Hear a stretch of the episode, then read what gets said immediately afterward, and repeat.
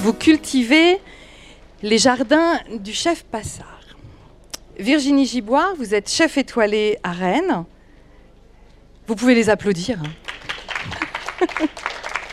Et Jérôme, Jérôme Joadet, merci de, nous rejoindre aussi. Vous êtes chef nature, peut-on dire, à la table des pères à Piré-sur-Sèche.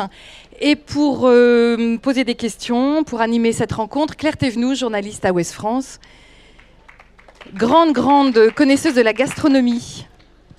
Merci. Alors, juste pour l'agora, comme je vous l'ai déjà dit tout à l'heure, pour celles et ceux qui sont restés avec nous, c'est, ce sont vos questions, surtout vos questions. Donc Claire va en poser quelques-unes pour vous engager, mais ensuite euh, à vous de, à vous de, de jouer ce, ce jeu des questions et réponses avec nos invités.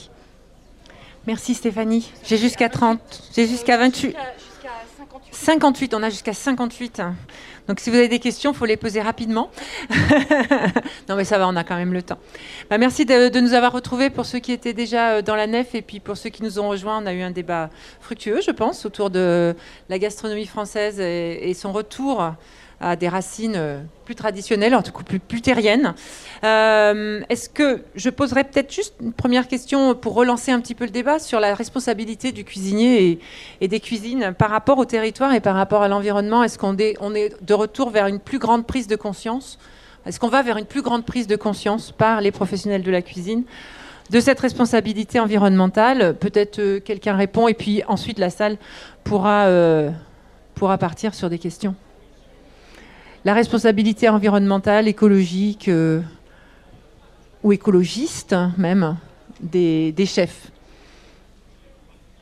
Ça les laisse, euh, ça les, laisse pantois parce qu'ils s'y attendaient pas à cette question-là. Mais ça rejoint ce qu'on disait tout à l'heure.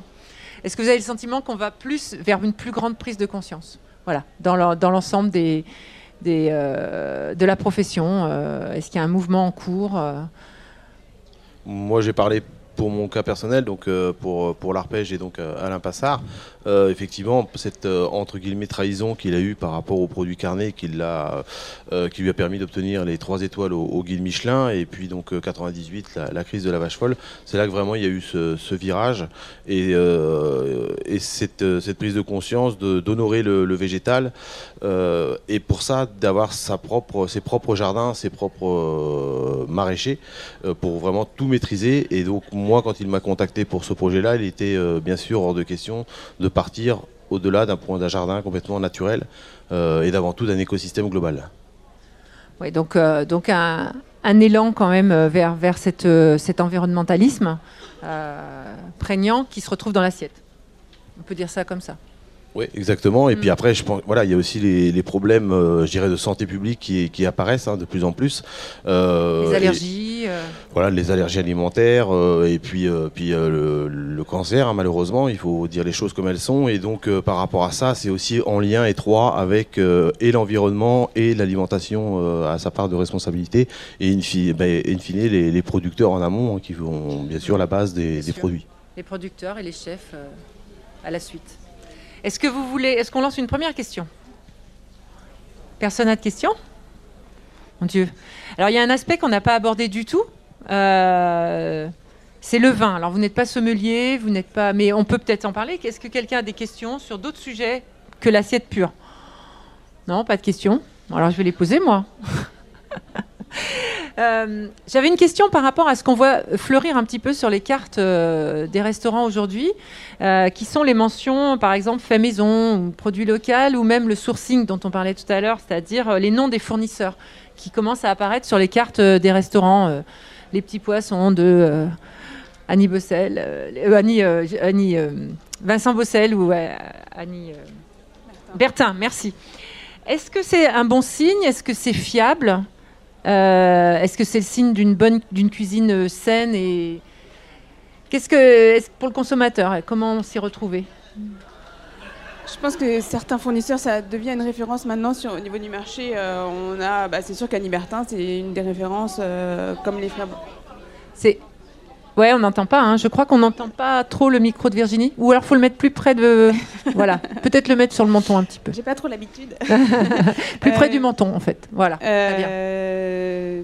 je ne sais plus. Euh, Anibertin, par exemple, je sais que c'est une référence sur le marché, ça met en valeur les gens. Après, euh, je pense que les référencer, c'est aussi dans la démarche de les mettre en valeur parce qu'il y a tout un travail qui a été fait en amont, par, que ce soit sur les herbes, sur les légumes, sur tout, ces, tous ces travaux-là. Ça a été fait en amont, c'est un travail que nous, on a cherché et qui c'est, je pense, notre, manière de mettre en valeur aussi la personne qui est derrière de ne pas laisser dans l'ombre. Euh, mais est-ce que sur certaines cartes, on ne met pas en avant une, une Annie Bertin, par exemple, pour reprendre euh, euh, décidément, on en parlera beaucoup d'Annie Bertin aujourd'hui, et mais que mais que finalement, elle fournit peut-être trois herbes de tout ce qu'on a. Voilà, comment se fier à ce qui est à la carte? Est-ce que c'est toujours sincère? Est-ce que c'est toujours global? Ou est-ce que c'est une façon aussi de faire Alors, c'est peut-être un bon signe. Ça veut dire que on va vers effectivement euh, on sent qu'il y a un mouvement vers une agriculture, vers une restauration plus terrienne, mais, euh, mais est-ce que c'est toujours sincère quoi? Est-ce que c'est toujours euh, comment après, la sincérité se retrouve aussi dans l'assiette. C'est vraiment quand on voit le travail du légume, quand on voit le travail du produit, ça se retrouve, on, le ressent aussi dans l'assiette quand on est hmm. mangeur en fait. Donc après, c'est sûr que à Paris, euh, c'est bien de mettre Annie Bertin en, valeur. Quoi. Euh, après, euh, par exemple, dans notre restaurant, c'est 50% de nos légumes, c'est Annie Bertin. On n'a que deux fournisseurs de légumes, donc du coup, c'est vraiment. J'ai pas de jardin. Peut-être un jour. Peut-être un jour. Mais du coup, c'est vrai que, enfin, c'est pas, c'est à Paris, Annie Bertin, c'est une mode. Ouais, c'est ça. Mais par contre.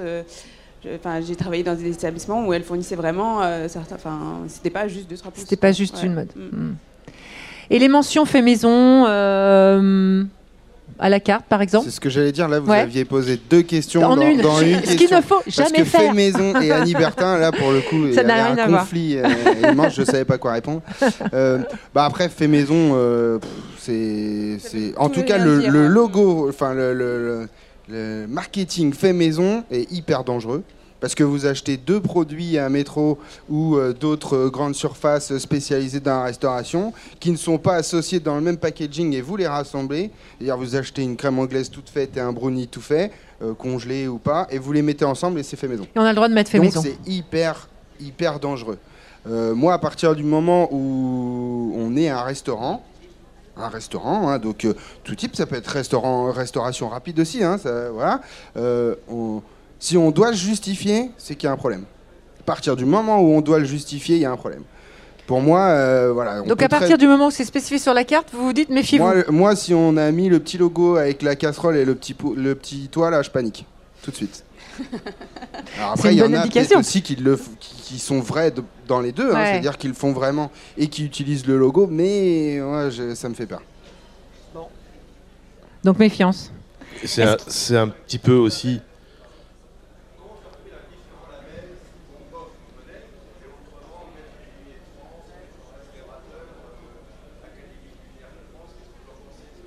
Voilà. Vous avez entendu comment se, comment se retrouver dans les différents labels. Hein, MOF. Je pense qu'il faut, il faut aller manger là où vous avez envie d'aller manger. Pas s'occuper de. Pas s'occuper de, de, voilà, du, de la mention qui est attribuée à un chef ou à un restaurant et voir si ça vous plaît ou pas en fait. Moi, pour moi, c'est ça le plus simple. C'est c'est parce qu'il y a, même au milieu euh, voilà, des, des mofs, ou, voilà, chacun a son style de cuisine, a ses connaissances, a son parcours, ce qui fait qu'on peut avoir le même titre, mais pas la même façon de faire. Et, euh, donc on peut se retrouver avec des cuisines qu'on aime ou qu'on n'aime pas, alors que pourtant les chefs ont les mêmes, euh, ont les mêmes, les mêmes attributs. Quoi. Donc, Madame?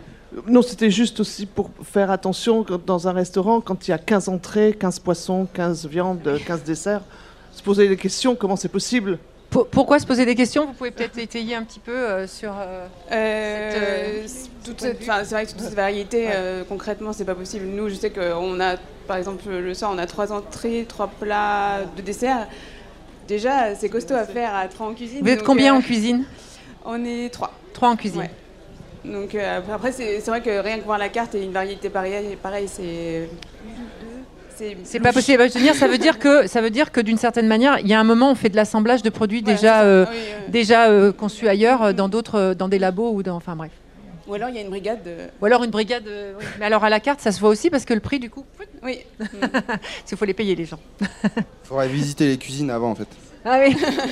ça serait pas mal à instaurer ça. Hein? D'ailleurs, dans le- Visitons les il y cuisines. a très longtemps, ça se faisait où on traversait la cuisine euh, de certains établissements avant de rentrer dans la salle de restaurant. Ça, c'est hyper classe. Mais en termes d'hygiène, c'est compliqué.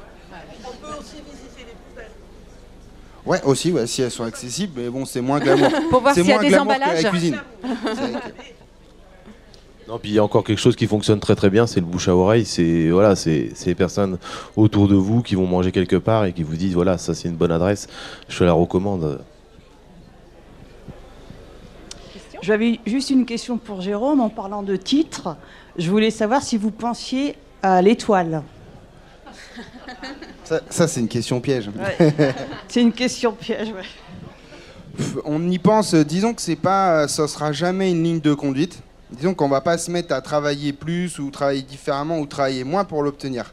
Après, euh, euh, c'est moi ce qui compte, c'est de faire tous les jours une cuisine que j'aime et qui plaît à l'équipe qui est avec moi. Parce qu'au Château des Pères, on fait pas la cuisine de Jérôme Joadet.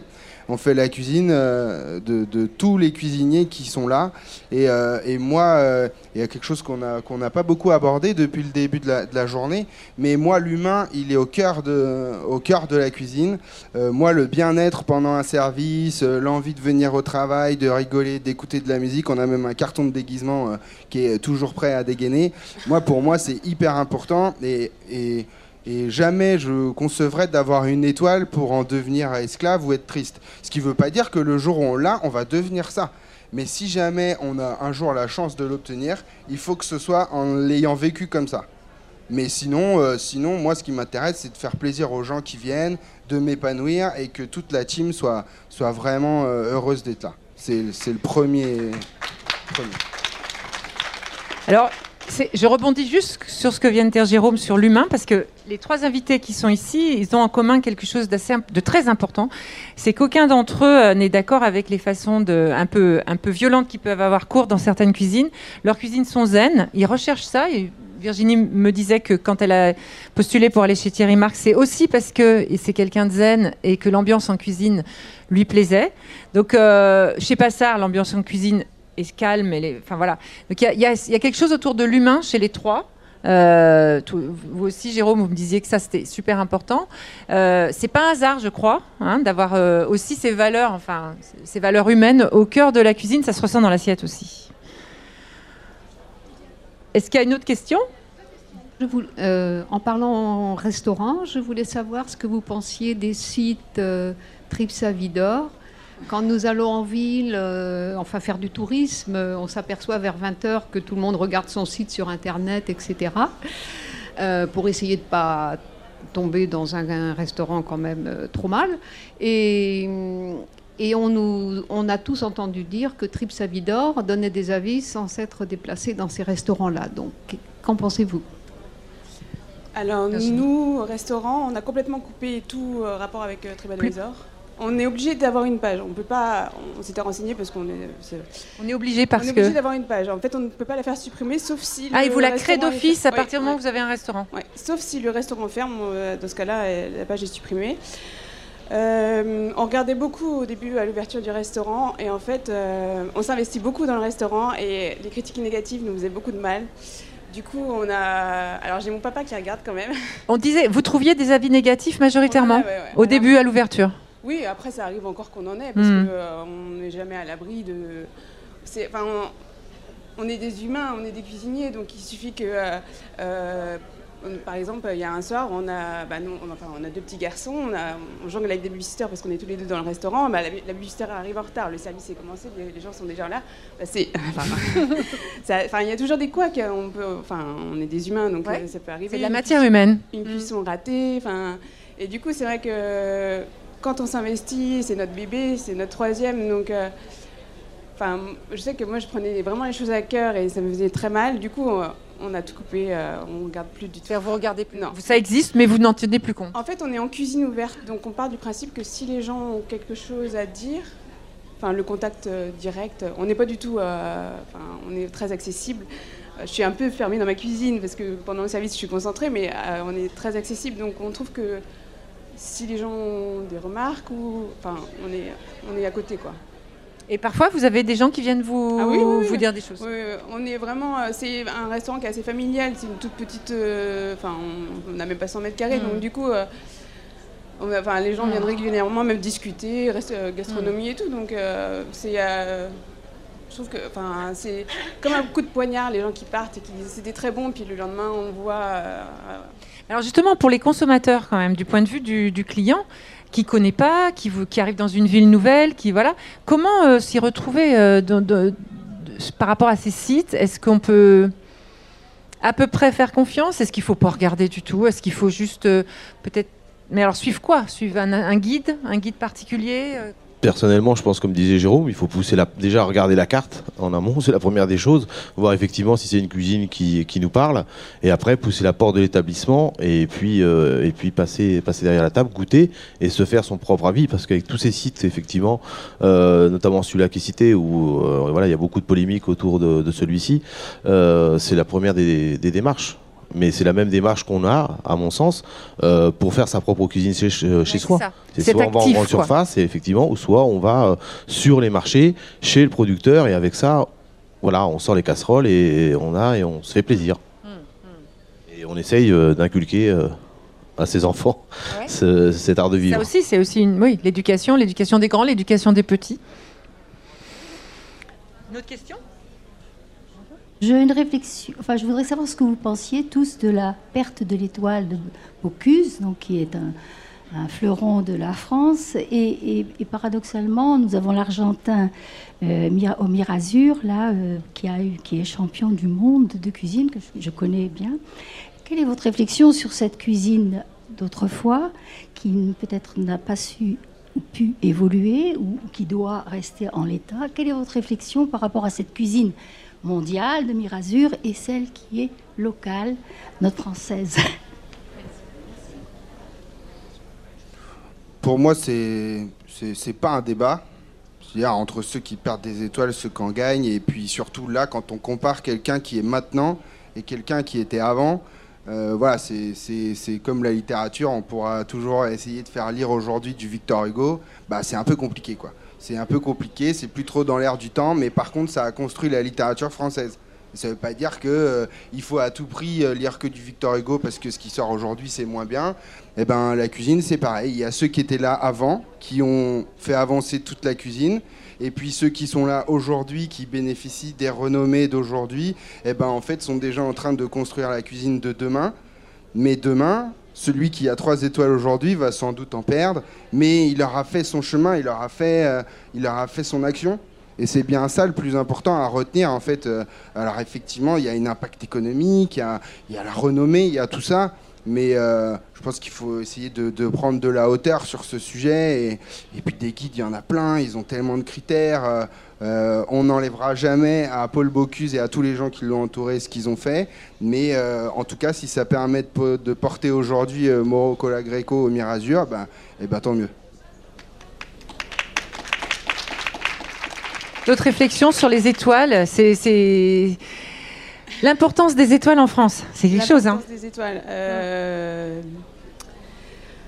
En fait, on se dit c'est qu'un guide, on se dit c'est qu'une étoile. Pour nous, ça a été quelque chose d'assez dingue au niveau de l'entreprise. Euh, Économiquement, euh, euh, médiatiquement. Oui, c'est ça. Économiquement, euh, au mois de janvier, on avait encore des soirées où on faisait 8 couverts, quoi.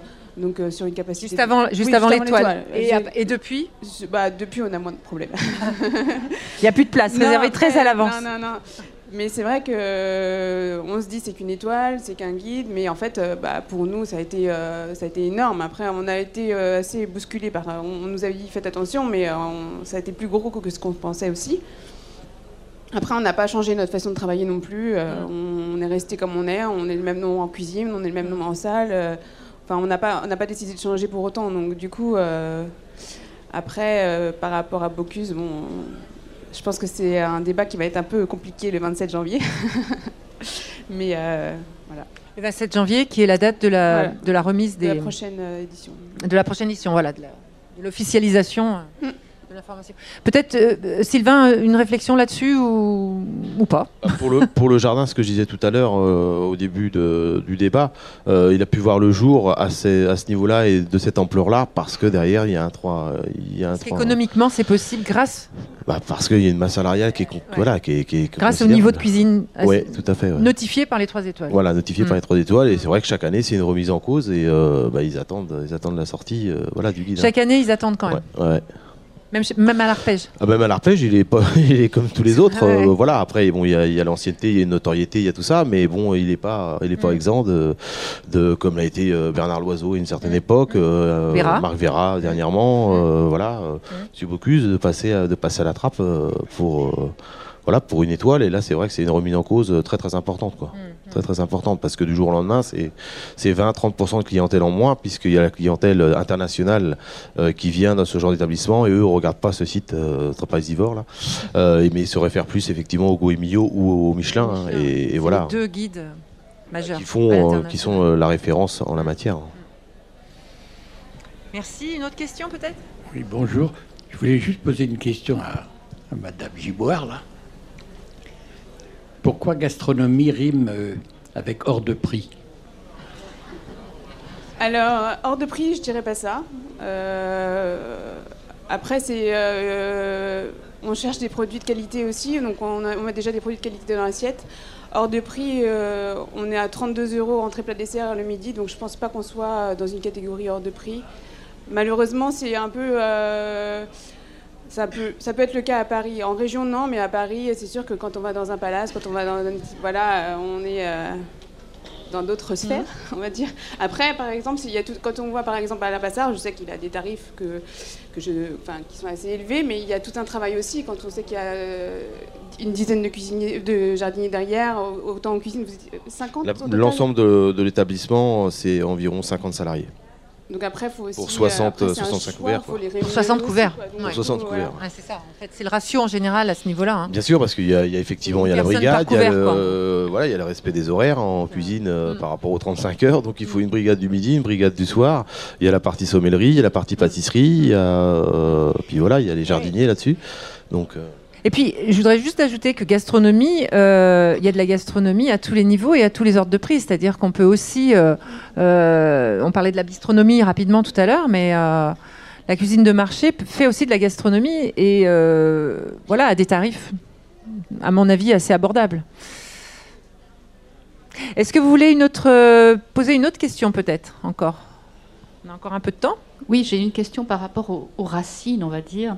Euh, dans votre jardin, et j'imagine pour vous également, restaurateur, vous utilisez des ingrédients, des, produits qui ne sont pas, qui peuvent être des légumes anciens, qui peuvent être euh, des espèces qui, a priori, d'un point de vue réglementaire, on demande à faire supprimer.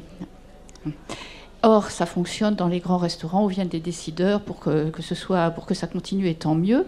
Mais comment faire pour que justement ces espèces et de, de- de légumes et de fruits puissent continuer à être abordables par tout le monde, y compris sur les marchés, qu'on interdit, qu'on n'interdise pas ces graines et ces, ces ressemences. alors Mais C'est la effectivement, question des semences, oui. hein. Ouais, là c'est que, effectivement euh, une problématique. Euh, dans le jardin, effectivement, on a ces variétés dites anciennes, légumes oubliés comme le panais, le rutabaga, etc. Euh, après, il y a ce catalogue euh, du CNIS hein, qui fait la pluie et le beau temps sur euh, les semences commerciales. Et puis, euh, bah, et puis il faut, je pense, s'octroyer le droit pour la diversité, pour sauvegarder les variétés, d'aller cultiver des choses en dehors de- des sentiers battus, parce qu'il y a des choses aussi intéressantes pour, pour la cuisine, d'un point de vue texture, d'un point de vue saveur, euh, mais faut pas aussi, euh, il y en a aussi certains qui sont vraiment pas pas intéressants. hein. moi, j'ai eu l'occasion de travailler plusieurs variétés de, melons notamment. Euh, je pense que le melon de l'époque n'était pas du tout le même critère que le melon d'aujourd'hui. Je pense à, euh, Noir des Carmes, Prescott à, Fond Blanc, par exemple, où on avait euh, un melon sur cinq ou six pièces qui était gustativement intéressant et les autres ne l'étaient moins. Aujourd'hui, il y a des variétés qui permettent d'aborder ce, ce sujet-là. Mais les semences, il faut, voilà, faut faire, euh, faut être délicat là-dessus. Alors, il y a, il y a un, il y a une- un combat des, des grands chefs pour euh, parvenir à ne pas à, à ne pas faire interdire Il y a les grands semences chefs, il y a la grande distribution avec Carrefour hein, qui parle de voilà qui veut remettre sur euh, sur les états les semences paysannes par exemple. Donc il y a aussi voilà un mouvement qui, qui passe par par la base donc par la par la graine quoi. Une autre question? On a encore un petit peu de temps. Comment vous créez un plat? Euh, comment on crée un plat? C'est d'abord, le- en fait, c'est- on part vraiment du produit et après on va le cuisiner. Donc ça, ça sert vraiment le produit euh, en premier et après euh, on connaît des associations, on goûte, on travaille sur d'autres produits. Euh, C'est vraiment, euh, on part du produit de base et après, on, après euh, c'est aussi euh, l'expérience un peu. l'expérience. Après, c'est Mais c'est aussi une forme de, de créativité, c'est de la création. C'est-à-dire que vous voyez une matière, qui est le produit, Mm. et ça vous fait penser à quelque chose. À Il y a un processus ouais, de, ouais, de créativité quoi, derrière. Bah, le légume en tant que tel pour, euh, pour ma part, mais ça, ça va aussi pour une pièce de, de viande, ça va aussi pour un poisson, euh, bah, c'est source d'inspiration. euh, par rapport à- au, cu- au cuisinier.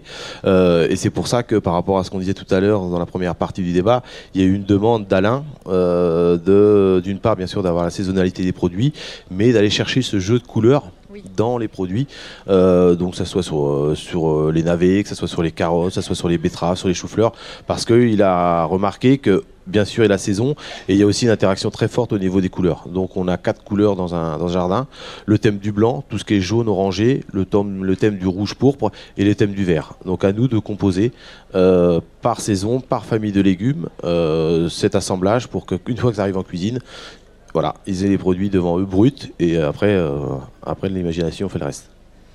Et après, il y a une, notion qui est assez, que j'essaye de, faire vivre aussi dans la cuisine et que je fais vivre avec le, qu'on fait vivre avec le reste de l'équipe. C'est aussi un moyen d'expression. Pour moi, la cuisine, c'est aussi ça, et, et par le coup, ça, pour le coup, ça passe par des plats. On a des histoires à raconter qui sont pas forcément les nôtres. On parlait de citer des, des fournisseurs ou voilà. Moi, par exemple, je mets jamais Annie Bertin sur ma carte, je mets Annie.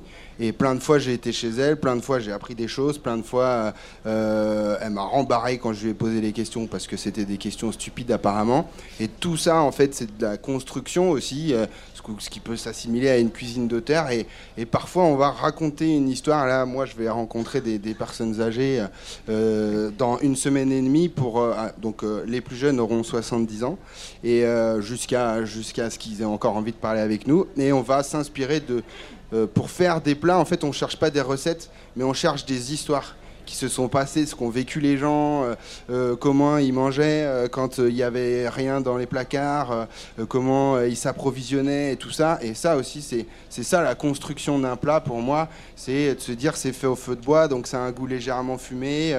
voilà, c'était du lapin par exemple. Et, euh, et voilà, et tout ça, c'est un moyen d'expression. Et le, le- pour moi, le plat d'un cuisinier, c'est ça aussi. Ce, ce travail, vous le menez avec la médiathèque euh, de Oui, avec la médiathèque de Saint-Aubin-du-Pavail qui fait partie du pays de Voilà. Château-Giron. Saint-Aubin-du-Pavail, et donc ça va donner lieu à une sorte de fond euh, d'histoire liée à la nourriture euh, et l'histoire. Ouais, c'est ça. Mais c'est pas des recettes, c'est vraiment l'histoire des gens et, et comment, euh, voilà, comment ils ont grandi avec la nourriture à, à une époque que nous on n'a pas vécu et qu'on va pouvoir retranscrire et moderniser pour la, voilà, pour la faire continuer euh, à travers les années. Et, et les cuisiniers sont aussi des, des artistes euh, à part entière. hein. Donc euh, ils dessinent une assiette et effectivement cette assiette, une fois qu'on est devant, les cinq sens rentrent en éveil. Et déjà le visuel, voilà, vos subconscients vous disent, c'est- voilà, ça, ça semble bon. Après il y a le nez, après il y a le goût et il y a les saveurs. Mais avant tout, le visuel a une part très très importante pour construire euh, construire une assiette. Et avant d'arriver sur la carte, combien de temps qui se passe entre la création et le passage sur la carte? Avant d'arriver à la carte, combien de temps entre la création et donc euh, l'arrivée sur une carte? Euh, des fois une heure. Euh, ouais. En général, c'est les plats les mieux, ceux qui sont les moins réfléchis. Donc euh, après, c'est plus euh, de l'instinct. Mais des fois, euh, le, soir pour le soir. Et parfois plus longtemps Ou comment Le, le plus longtemps, enfin les- des plats très très travaillés qui peuvent demander beaucoup de temps ou, ou pas du tout Vous en faites pas du tout de ce type-là? Non, j'en ai, Non. on en a fait, euh, j'en ai fait à Paris où Ouais, il voilà. fallait faire goûter, euh, on faisait on- un plat, on changeait la carte quatre fois par an, on faisait goûter un plat et euh, il fallait le faire goûter 15 fois avant que l'assaisonnement soit juste. Fallait le faire goûter combien de fois 15 fois, 15 des fois au chef. Mhm. euh. Et, euh, mais là, on n'est plus du tout. euh, c'est plus une cuisine Voilà. d'instinct, ouais, Mm, ouais. D'instinct, d'instant. Et pour ma part, en amont, euh, c'est plusieurs mois et voire plusieurs années. Bah oui, avec le jardin, ça se prépare un petit peu à l'avance. Hein, Nous, on travaille entre 4 et 6 mois avant la carte, hein, bien sûr, dans les, dans les jardins au niveau du temps. Mais par rapport à, ce que, à votre question, euh, on propose des choses, hein, puisque nous, on a carte blanche sur le, sur le choix des variétés. Euh, et puis, il n'y a pas le déclic. Ça arrive en cuisine et voilà, ils n'ont pas l'inspiration. Et ça peut, durer, ça peut durer la saison du produit. Donc, euh, bah, nous, on insiste. Et l'année d'après, voilà, il y a le, le déclic, il y a la chimie avec un autre légume, avec euh, une autre approche de la cuisson, et il y a un plat qui est lancé. Jérôme, combien de temps vous entre la l'idée et, la- et je le rejoins un peu Virginie et il y a parfois une heure et parfois un an. Parce que, euh, parce que en fait, nous, par exemple, on, on fait nos propres charcuteries. Euh, donc, par exemple, là, en ce moment, on est en train de servir un bœuf wagyu donc, qui, qui est élevé à quelques kilomètres du château. Et euh, on le sert sous forme de charcuterie, mais on l'a mis euh, au salage il y a un an. C'est celui de l'année dernière, mais on savait que, euh, euh, voilà, que cette poitrine de bœuf qui est souvent négligée, une fois, une fois séchée, on allait pouvoir la travailler autrement. Et aujourd'hui, dans le même plat, on sert un bœuf wagyu qui est là, qui a quelques semaines, et un bœuf wagyu qui a un an. Et on attendait impatiemment que cette charcuterie euh, soit prête. Mais on travaille aussi dans le temps. Et, pour le coup, là, quand on fait ça, on travaille le vivant. Parce qu'il faut faire confiance aux bactéries, il faut faire, euh, il faut faire confiance à son environnement, au taux d'humidité, tout ça. Et ça, c'est pas nous qui le contrôlons forcément. Et, euh, et donc, quand on commence à cuisiner le vivant, euh, voilà, les vinaigres, les misos, les cogiles, toutes les bactéries qui peuvent vivre et qui peuvent faire du bien, euh, bah là, on contrôle pas euh, le temps. Quoi. Merci. Merci. Claire, si je puis me permettre une toute dernière petite question dernière question, Allez, réponse petite assez dernière courte et question. on laisse la place à la table ronde suivante. Oui, je voulais dire que hier soir, je suis to- tombée tout à fait par hasard sur un reportage télévisé où Madame Giboire, euh, vous parliez du blé noir breton. Et euh, ça rejoint ce que vous disiez par rapport à un produit, une histoire, me semble-t-il.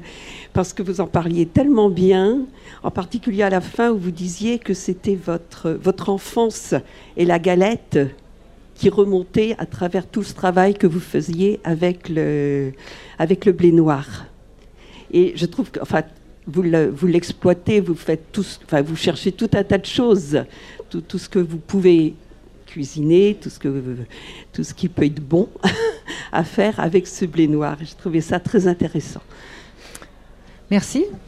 Une réaction? Non, après, c'est vrai que le blé noir, c'est une saveur de- d'enfance. et euh, on a toujours ce petit goût en bouche. euh, c'est pas, pas que la galette saucisse, c'est vraiment le goût de sarrasin qui reste. Et euh, pour moi, c'est comme une madeleine de Proust. En fait, c'est vraiment l'ingrédient euh, qu'on adore. quoi.